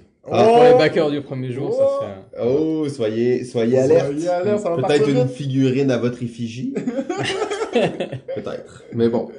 Euh, je pense qu'on arrive maintenant au top 10, hein? Oui. Top 10, mais avant, on va y aller avec notre, notre nouveau segment, les 101 Ben oui. questions 101 questions. On va te demander un numéro entre 1 et 101 et on va te poser une question au hasard sur notre liste qui est le numéro que tu vas nous nommer. C'est pas nous faire des questions sur le jeu, hein, c'est vraiment n'importe quoi. Allez, 27. 27. euh, quel est ton souvenir d'enfance favori? Waouh. Euh, Je t'ai dit, hein, ça peut vraiment être large. Souvenir d'enfance favori? Bah, si- pour rester dans le monde du jeu, je te dirais si on considère qu'à 12 ans on est encore un enfant, on va dire Oh, oui. 12 ans, 12 Ouais. ans. Mais c'était ma première partie de Donjons et Dragons, je pense. Oh. Qui m'a vraiment marqué et qui m'a fait rentrer dans, bah, dans, dans le jeu, dans, le, dans le jeu de société, euh, donc, comme on dit, moderne. là. Ça, j'ai vraiment adoré ça. Ça a été quelque chose de- d'assez magique. Quoi. Tu as joué beaucoup dans ton enfance à Donjons et Dragons Pas a beaucoup, été- mais on a fait voilà, une ou deux campagnes. Tu vois, ça, moi, ça m'a marqué. Assez pour te mettre là, dans, Voilà. dans l'idée des jeux puis euh, du roleplay ouais. tout ça. Ah, très cool. Nice. Bon, ben c'est maintenant le moment du top, top, top, top, top 10. 10, 10, 10. Alors, euh, numéro 10. On y va. Alors, j'ai mis Battlestar Galactica. Est-ce qu'il faut que, que j'en parle Oh, tu peux en parler quel- un petit Bon, peu. hein, rapidement. On va prendre, euh, ça c'est des, des Euh, jeux connus. Je l'aime euh, le, le- Bah, moi, j'ai regardé tout- toute, la, toute la série, là. Ouais. Ok, donc t'es un fan Euh, de... Bah, je pas jusqu'à fan, mais j'avais bien aimé. Bah, je l'ai regardé en entier, donc j'ai quand même aimé. Quand même un Ça, fan. voilà, j'ai aimé. Euh, non, c'est juste, je suis juste pas, quelqu'un de trop fan dans l'absolu. Ah, ok, Voilà, ouais, pas t'as- quelqu'un qui t'as a pas de t-shirt, voilà, ok, c'est ça. ouais. Euh, mais j'avais bien aimé, et quand je joue au jeu, je retrouve vraiment le feeling. Enfin, vraiment. Il y a des choses que j'aime pas du tout dans le jeu, notamment le côté très très aléatoire des événements. Qui font que parfois tu prends une carte et en gros tu sais que t'as perdu. Ça, moi j'ai du mal quand t'as joué une heure et demie à faire des plans et tout, à essayer de démasquer le traître. Bon, mais par contre, c'est, je trouve que le, c'est du, c'est du génie pour la retranscription Mhm. de, de l'univers. Je trouve ça vraiment génial. Ouais, je pense que c'est la grosse force aussi du, du jeu, hein, c'est sa thématique. Je pense. puis, euh, Les, les traîtres et tout, c'est, c'est génial. ouais, Donc, euh. Bon choix. Numéro 9. Numéro 9, j'ai mis Wings of War pour le côté euh, innovateur en fait du Ça, c'est un figurine d'avion, non? Ouais, figurine d'avion. Ouais. Avant Euh, X-Wing, j'imagine. Ah bah oui, bien sûr. C'est Ouais, c'est- quand même assez on vieux. à connaît pas, on connaît pas. Il y a, eu- il y a eu, bah, il y a Euh. eu justement, euh, je sais, il y a eu des histoires. Après, je sais, je sais pas très bien, je, je les connais pas. Mais sur, euh, euh, bah, jusqu'où X-wing et, euh, tu sais, euh, Un rip-off. un euh, peu, un peu quoi. Bah, c'est, c'est plus compliqué, il y a plus de règles et tout, mais sur le fond, c'est quand même un peu, bon, bref. Euh, mais je connais pas l'histoire, donc je ne la raconterai pas. J'ai- J'aime le jeu, j'ai- voilà, j'aime son côté innovant. Ce que j'aime pas, par contre, c'est genre, je- je- décidément, je vais tous le retrouver. Le gars, c'est un top 10. Je sais que j'aime pas le- de mon non, jeu. mais il y a quand même, il y a quand même 10. des choses que j'aime que j'aime pas dedans, c'est le côté justement pas précis des, des, des déplacements. Ah, tu te ouais. déplaces avec des petites réglettes. Et c'est vrai que bah, parfois, euh, un mauvais geste, tu fais tomber un avion ou euh, Ah, ouais. quelque part, ça peut te péter ta partie. Et ça, c'est une faiblesse du jeu. Et, et à chaque fois que j'y joue, il y a toujours un moment où Oui, tu es là, genre, mais là, je- non, je te touche pas, mais si tu me touches, mais non, machin. Et, et on est là Ouais, parce qu'il y a c'est un des Voilà, ouais. et ça, ça, moi, c'est des trucs que j'aime pas trop. Je trouve qu'au niveau, on, se- on se dispute pas, mais je veux dire, ça, ça crée des petites tensions qui, pour moi, sont malvenues quand tu joues à un jeu. Ouais. En tout cas, c'est pas, les, les- c'est pas des tensions que tu veux dans un jeu. C'est Pas pas, ce genre de c'est ça. Pas, pas euh, des tensions sur les règles. Non, ça surtout pas sur les règles de mesure. Oui, c'est Euh, c'est ça. Euh, juste savoir, Wings of War, c'est-tu un jeu où tu te pointes avec ta, ta flotte, si on veut, ou t'as-tu plusieurs avions, puis tu te présentes avec ça? Il y en a quatre dans la boîte de base. Qui sont, ils sont très très beaux. Après, tu peux en acheter d'autres et jouer des parties plus grosses, tout simplement. C'est- Je pense que c'est assez simple de faire des plus grosses. euh. C'est pas un jeu de combat avec 50 avions. Ok, toi, dans un C'est avion. plutôt des duels ou des. Tu vois. Ok. Mais, mais tu, juste, tu poses ton avion sur la table et puis tu. Voilà. Ah, très cool. voilà. Numéro 8. Numéro 8, hein, c'est un jeu d'ici. C'est Oh. euh, Maudite Momie que j'aime beaucoup. Oh. Donc c'est voilà, ben, un jeu du scorpion masqué. Payé donc, euh, par Christian. non, non, mais c'est un jeu, on y, on y joue beaucoup. Moi, j'y joue, je prends autant de plaisir à y jouer avec des adultes qu'avec ma fille qui a 8 ans. euh, et qui, qui arrive à devenir bonne. Enfin voilà, donc c'est un, c'est un jeu que j'aime beaucoup, que je trouve malin et, et rigolo et simple. Donc, euh, Effectivement, c'est- tout un jeu euh, jeu assez simple, mais qui, qui marche très bien. Ça a le- sa place dans un, dans un top 10 à 100%. Donc voilà, il est dans le mien en tout cas. Numéro 7. Numéro Et 7. là, je l'ai vu sur la feuille. Formule D. Oh! Alors c'est un jeu qui est vieux, hein. moi j'avais la première version là. l'époque. D avec écrit D et pas juste un D. Là. C'est ça. Euh, je me souviens qu'à l'époque j'avais été contacté pour faire le, le- la couverture du- de la première édition, puis ça, ça s'était pas fait. Ah ouais. Mais oui, qui était en 3D, parce que moi je faisais de la 3D à l'époque, et donc euh, ça commençait là un Ouais, peu. euh, Ah ouais, cool. mais, mais voilà, mais c'est un jeu que j'aime bien, que je trouve très sympa. Je trouve que justement de manière très abstraite, on a bien le feeling. Et nous, on fait, bah là, on a commencé un championnat, donc j'ai plusieurs circuits, puis de temps en temps, on se fait des Ouais, championnats ouais. où on joue les, on joue sur plusieurs, plusieurs circuits. Ah, ben là, faut qu'on se parle. Moi, je suis un, fan, euh, fan fini. Là, on s'est fait souvent des tournois avec 7-8 cartes Ouais, différentes. cool. là, tu comptes tes points de championnat. Puis... Ah ouais, ouais, non, moi, je, je capote sur ce jeu-là. J'aime Jack Owens. Ok. Numéro 6. Numéro 6, j'ai mis Splendor, euh, Ouais. que j'aime bien.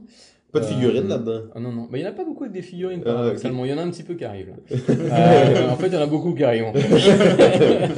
Euh, mais- avec, bah, avec les années, on, on- moi, j'ai, voilà, j'ai diversifié. Moi, je, suis quand même toujours assez curieux. C'était pareil dans le jeu vidéo. Moi, j'essayais de jouer un peu à tout, même si je faisais pas des, des même si je développais pas des jeux d'un certain type, j'aimais bien découvrir. Donc, euh, Là, Splendor, j'aime bien. Bah, ce que j'ai aimé notamment, c'est le, c'est vraiment pour moi un jeu typique de euh, pour des nouveaux venus là dans le jeu de société. Oui, euh, euh, voilà. ouais. Donc, euh, donc, je connais des gens qui sont venus au jeu de société parce qu'ils ont découvert Splendor. Euh, voilà. Il y a aussi un petit côté, euh, euh, j'allais dire affectif. Enfin, moi, je connais les, les, les Space Cowboys là, qui ont édité le jeu. Euh, je travaillais avec eux quand j'étais étudiant en fait, donc euh, ça, ça remonte Oh. à loin. Euh, donc, euh, donc il y a aussi, aussi ça. mais Un petit côté sentimental. Premier jeu, voilà. Mais moi, j'ai vraiment beaucoup aimé. Puis les, les, les jeux de poker, je trouve que c'est un peu un truc de génie là. Ça, ça sert à Ben, rien, mais c'est un. Le jeu, je pense qu'il aurait pas aussi bien marché, il, serait, il se vendrait pas encore aujourd'hui s'il n'y avait pas eu ça. Et c'est un carton, c'est un carton C'est un incroyable. très C'est un bon carton succès. incroyable. Très gros jeu. Ouais. Numéro 5. Numéro 5, j'ai mis Arcadia Quest, euh, que Oh. j'ai beaucoup aimé. Donc moi j'ai fait la campagne. C'est quoi Euh, Arcadia Quest? Ouais, c'est un jeu cool mini euh, bah, avec figurines là, mais c'est un jeu PVP et PVE, c'est-à-dire que tu, chaque joueur joue en groupe de trois figurines, donc c'est un peu Mhm. comme, comme dans les, les, les MMO là, tu, tu Ouais, as ton, ok. ton petit groupe et, et on peut soit s'affronter, on peut tout autant s'affronter entre nous que Ok. affronter les monstres sur la map, et on a plusieurs objectifs à atteindre. Ah. Et, et c'est assez cool parce que voilà, du coup, euh, tu peux faire des alliances, des machins. Enfin, c'était vraiment sympa. T'as un système de de- d'upgrade de, perso entre chaque mission, t'as Ok. une campagne en fait. Donc moi j'avais bien aimé ça. Les figues sont bon après c'est- c'est c'est un style, moi je trouve ça rigolo. Je voilà, donc, euh, Ok, c'est- nice. c'est c'est sympa. Ça m'intéresse. Euh, Numéro 4. alors, numéro 4, c'est un vieux de la vieille auquel je n'ai pas rejoué depuis longtemps, mais qui a une place, euh, une place importante dans mon cœur, c'est euh, Space Hulk. euh, donc auquel je jouais il y a longtemps. Euh, j'avais beaucoup beaucoup de figurines, j'avais les, toutes les extensions, enfin tout, tout ce qu'il fallait. Et celui-là, j'ai beaucoup beaucoup joué à la. Est-ce que ça c'est dans l'univers de. Warhammer 40 000 ou... Ouais, c'est ça. Ouais, ok. C'est ça. Mais ça Euh, c'est celui de figurines parce qu'ils ont fait un card game après. Ah oui, non, là c'est vraiment les figurines. Euh, tu joues, euh, il y a un joueur qui joue des, des une ou plusieurs escouades de, de Terminator, là, donc euh, il joue de 5, 10, 15 figurines. Et, et en face, c'est des aliens qui pop euh, en permanence, là, il y en a de plus en plus. Mais c'est- vraiment rigolo, c'est un jeu que j'aimais bien. Euh, assez malin, euh, qui a inspiré pas mal de trucs, qui a inspiré notamment euh, XCOM, qui est mon jeu préféré de tous les temps, je crois, jeu vidéo. Ok. Donc il y avait pas mal quand même de, de, de, de nouveautés là-dedans qui étaient chouettes. Des lignes de vue, enfin voilà, des, des choses qui étaient sympas. Ah, très cool. Et là on arrive dans le top 3, la médaille de bronze. Le top 3. Alors en ce moment, on joue beaucoup avec ma blonde à Codenames Duo. Euh, Oh, oui. Et, on est- et celui-là, franchement, on se lasse pas. C'est-à-dire qu'on a acheté euh, tous, les, tous les classiques là, de jeux à deux. On a à peu près fait le tour de tous, où on les ressort une fois de temps en temps parce que c'est sympa. Mais celui-là, euh, il faut avoir le, le, le cerveau bien allumé, là, je trouve, pour, pour bien Il jouer. est pas facile. Absolument. On hein. prend vraiment du plaisir, il est vraiment sympa. Ouais, il est pas facile, il est, on aime Un bon beaucoup. défi. Puis on l'a- dit souvent, tu sais, Codename, ils sortent un Codename duo, t'es comme, ok, ils veulent juste faire du cash là-dessus, puis non, tu sais, le jeu, il est là, il est... Mais il y amène qu'il- quelque chose. Là. C'est Oh, pas oui, juste euh, une autre thématique. là. Non, non, il est, il est là. Parce que Codename à deux à la base, c'était pas génial. Euh, Ouais. Fait que tu prends un jeu de groupe et tu t'amènes une belle mécanique qui, qui marche bien à Bien fait, je, je l'aime beaucoup, moi aussi. Numéro 2. Numéro 2, j'ai mis Santorini. Santorini, Oh. que ça fait longtemps que j'ai pas joué, mais c'est un jeu que, bah, comme il disait dans la, la promesse, genre tu l'apprends en 30 secondes et tu peux Mm. jouer pendant longtemps. C'est un jeu, je veux dire, c'est pas loin des échecs ou des dames, hein, c'est quand même Ah, des jeux on très, est là, on est là. voilà, il n'y a pas de hasard, etc. Euh, mais j'aime beaucoup, je trouve ça super beau. Enfin, les, les jeux Roxley là, qui sont des, des Canadiens, là, les- leurs jeux sont magnifiques. Belle qualité de production, ouais. Il y a des figurines. Il y a des Euh, figurines, des petites figurines, ouais, voilà, c'est vrai. Euh, mais il n'y en a pas toujours, hein, mais je veux dire, ils font des, des, des jeux qui à chaque fois sont. Leurs pages Kickstarter sont magnifiques. Moi, ça fait partie vraiment de mes références. C'est peut-être ma, ma meilleure référence en termes de visuel là, pour les Mais leurs illustrations aussi, hein, sont, sont magnifiques. Tout est beau, puis, euh, travaillé. Je crois que c'est des anciens du jeu vidéo aussi. Euh, je sais pas où ils sont basés, mais euh, pas à Montréal, ils sont dans- au Canada. Non, Santorini, euh, ouais, ça c'est un jeu, je pense qu'il va rester, ouais. Très chouette, avec, tu- je pense que tu peux rejouer, mais euh, sans fin. Enfin, je veux dire, euh, le Bah, avec tous les pouvoirs. Moi j'ai euh, Kickstarter, donc je, je crois qu'il y a des persos en plus. hein, je sais Ouais, pas. il y a plein de persos avec des pouvoirs euh, voilà, différents. donc, euh, Ouais, parce que Super jeu. j'avais- j'ai déjà vu la version de base, puis il y a toutes les règles pour les autres cartes, mais ils sont pas là. Oh. Ah, mais les règles sont là, par contre. Ah, pourquoi j'ai pas cartes? C'est frustrant. ok.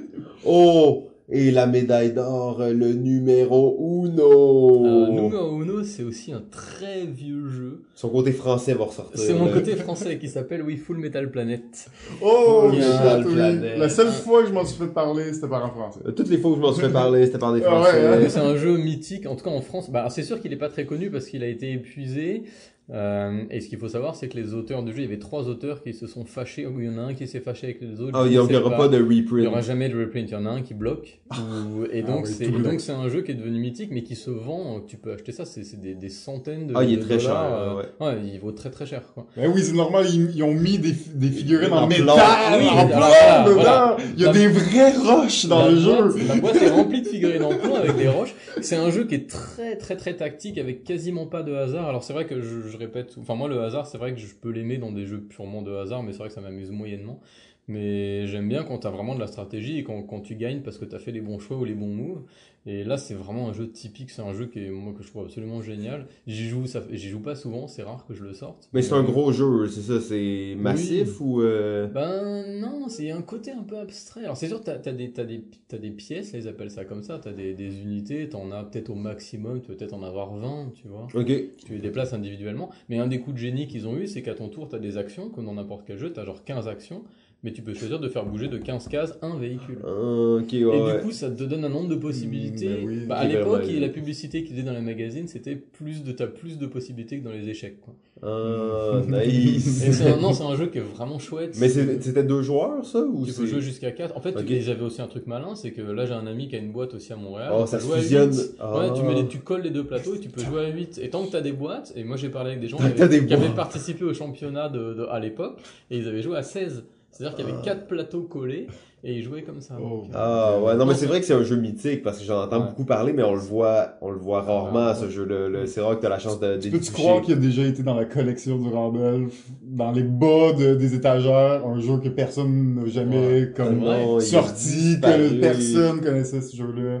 Ah non, Euh, je l'ai vu une fois, j'ai ouvert les pièces, un, un monsieur français qui m'en a parlé, il pouvait pas croire que j'avais ça, qu'on avait ça au ouais. Mais euh, non, il a été retiré. Non, euh, super jeu, ouais, super jeu. Ah oui, Wow. très cool et magnifique. Euh, ben en fait, je pense que ça, ça fait le tour hein, de, de notre épisode. Merci beaucoup Thibaut de t'être Ouais. euh, prêté au jeu. Tu as été très généreux sur tes réponses et tout ça. Euh, bien entendu, plein de surprises et de mystères hein, euh, pour le Kickstarter à venir. Cinq jours. Cinq Cinq jours. jours. Dans cinq jours. Donc le 13 novembre. Euh, aussi, j'imagine, euh, pour te suivre, pour suivre le Triton Noir, euh, meilleur endroit. Bah, Facebook, ça reste le, le, le meilleur endroit. Euh, après, il y a Twitter. Enfin bon, après, on est, j'allais dire, un peu comme tout le monde. Là. On Tapez ça dans on partout. Google. Voilà. Euh, ouais, c'est le mieux, je pense. Ouais, ben c'est très cool, hein, donc Ouais. euh, bonne chance pour, euh, Oui, pour la campagne, même chance. si, euh, bon, euh, on n'est pas tant inquiet pour toi avec ça. Euh, on sait que le jeu va être bon, la licence est belle. Euh, Jeff, l'a dit, hein, le plus grand Kickstarter de tous les temps, c'est ça que tu prédisais? Non, non, mais moi je m'inspirais de toi. Moi je l'ai dit en ondes, mais toi tu le disais hors d'ondes, en fait. Euh, ben, je pense que ça risque d'être le plus gros Kickstarter au Québec, du moins, euh, de tous les temps. Ils sont pas D'ailleurs, difficiles à euh, battre. Ben, désolé, il- désolé, désolé pour les Il autres. va avoir à se battre lui-même. euh, euh, ok, on va voir. On n'est pas dans une logique de bataille. Et, mais Non. pour nous, ce qu'on veut faire, c'est un bon jeu et voilà, qu'on en, qu'on en fasse suffisamment pour pouvoir continuer d'en faire. Ah, mais ça c'est très cool, ça va donner aussi, j'imagine, une, ré- une réputation à, à l'entreprise. Parce que des jeux d'Assassin's Creed de, de plateau, il y en a eu déjà, il y en a eu un en tout cas que je sais. Il y en a eu plusieurs. Ouais, mais Ah il y en ouais. a eu aucun qui me semble avoir vraiment euh, été très J'en ai excellent. un en tête, mais j'en ai, tu sais, à ma connaissance, il y en a Il y en a eu Ouais. pas- d'autres. il y en a eu au moins 4, dont un Ah, Monopoly. ouais. Il y a eu un Monopoly, mais après, euh, il y a eu un quiz, il y a eu, il y en a eu plusieurs. Mais c'est vrai qu'il y en a- en fait, il n'y en a pas eu un vraiment, j'avais pour les fans, enfin pour les fans, en tout cas plus aux fans en tout cas. C'était plus, ils essayaient de toucher plus au grand public. Et, donc, Ouais, alors que là, on va vraiment plus vivre voilà, on fait un jeu, l'expérience. c'est un jeu pour les, pour les fans. C'était le mandat. Mais là, je me demandais si j'aime pas Assassin's Creed et si j'aime pas V Commando. Est-ce qu'il y a quand même des chances que j'aime ça? Bah, si t'aimes pas Commando, c'est sans doute que t'aimes pas le gameplay, ou alors t'aimes pas l'univers de Commando. Il y a des gens qui aiment pas l'univers de Commando et qui aiment le jeu. Ouais, ok. Faut aimer les jeux coop et puis les jeux un peu tactiques, euh, voilà. Bon, ben, désolé maman. Euh, ben, en fait, je pense que ça fait le tour de tout ce qu'on avait à dire aujourd'hui. Merci beaucoup encore une fois Thibaut. Et euh, JF, sur ce, on Bon. se dit ce qu'on se dit toujours. Ah ouais. Continue Continue à à jouer. Balado Ludique remercie son diffuseur jeu.ca. La musique est une gracieuseté de bensound.com.